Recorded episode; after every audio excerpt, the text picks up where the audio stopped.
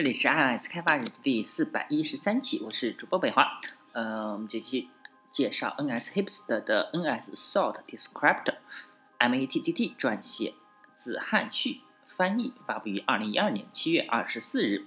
排序呢，它就是 CS，CS 是 Computer Society 啊，计算机科学啊，入门入门课程考试和这个初级编程，呃，面试百万考题的主流考题啊。不管怎么样呢，呃。你还记得 上一次，呃，需要如何实现快速排序是什么时候吗？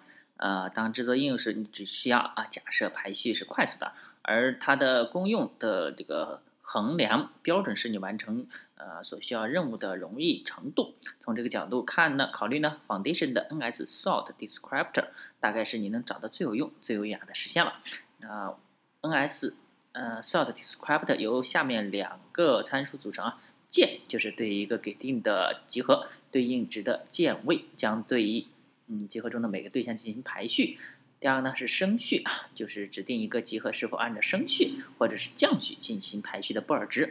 另外呢，NS Sort Descriptor 还有一个涉及到排序的值之间的比较的第三个可选参数。默认情况下是一个简单的相等性的检查，但它的行为可以通过传入一个选择器。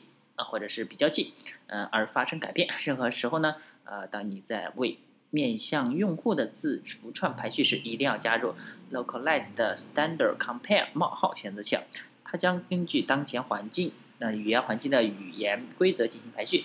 语言环境可能会根据大小写、变音符号等等的顺序而发生改变。语的集合，比如说 NSArray 和 NSSet，啊，有以 Sort Descriptor 作为参数，可以返回排过去的数组的方法。排序描述符按顺序应用。如果，嗯，所以如果两个元素碰巧被捆绑在同一个特定的排序标准，呃，束缚将被后续的任意描述符所打破。为了更直观的描述呢，我们假设有一个 Person 对象，它具有 NSString 姓类型的姓和名属性啊。和一个 NSU integer 类型的年龄属性。哦，这就一个表，里面创建了几个啊 person。那以下几种呢，NS sort descriptor 的不同组合来将它们排序。嗯，首先创建几个呃 sort descriptor 啊 with key，然后是按照什么来排序？就是它可以。呃，按照一个元素不是按照一个这个嗯类它的某一个属性来排序，然后呢还可以选择这个属性是按升序还是按降序，然后还可以选择这个比较的方法是什么。NS Sort Descriptor 在 Foundation 和其他系统框架中随处可见，呃，它在 Core Data 中发挥了极其重要的作用。如果你自己的类需要定义排序顺序啊。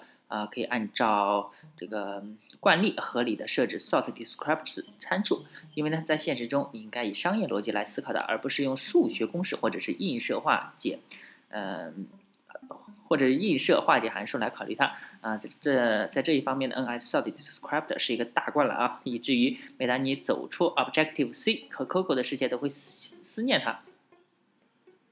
啊，那这一期呢就到此为止了。大家可以关注新浪微博、微信公众号、推特账号 i y s d v l g 也可以看一下博客 i y s d v l g 点 com。拜拜。